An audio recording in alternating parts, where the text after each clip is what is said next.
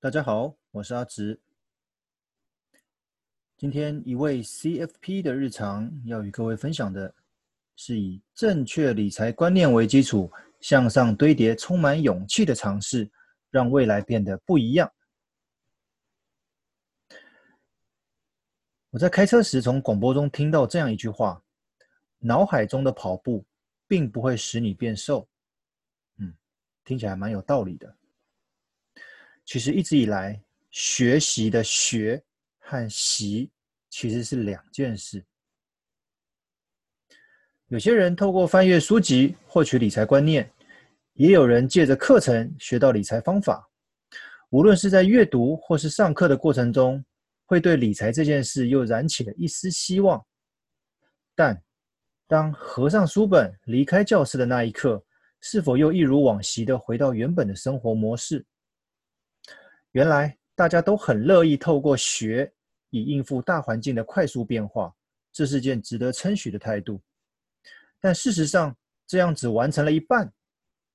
配合学到的理财观念之后，应用在自身的财务状况，以达到习的调整、执行，这样才算是真正完整的学习。在财务咨询的案例当中，不乏有每月花不少钱在财经相关书籍。课程的民众，但当我摊开财务报表检视时，却依旧处于不甚理想的状态。可能是入不敷出，也可能是投资一团乱，甚至是无止境的债务堆叠。深入了解后，才惊觉，除了踏出学的第一步之外，下一步的习也是非常重要，否则会长期处于原地踏步的窘境。只是安慰自己有持续进修。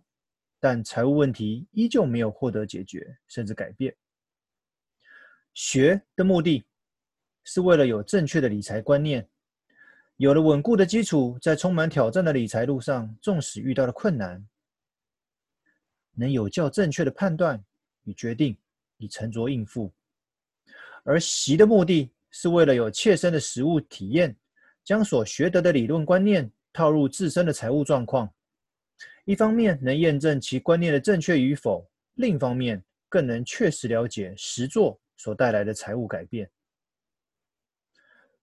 只要备妥勇气，改善财务这条路其实并不难。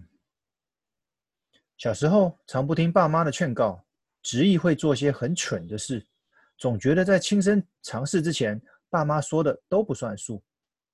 刚踏入社会，充满理想与抱抱负，总觉得未来很有希望。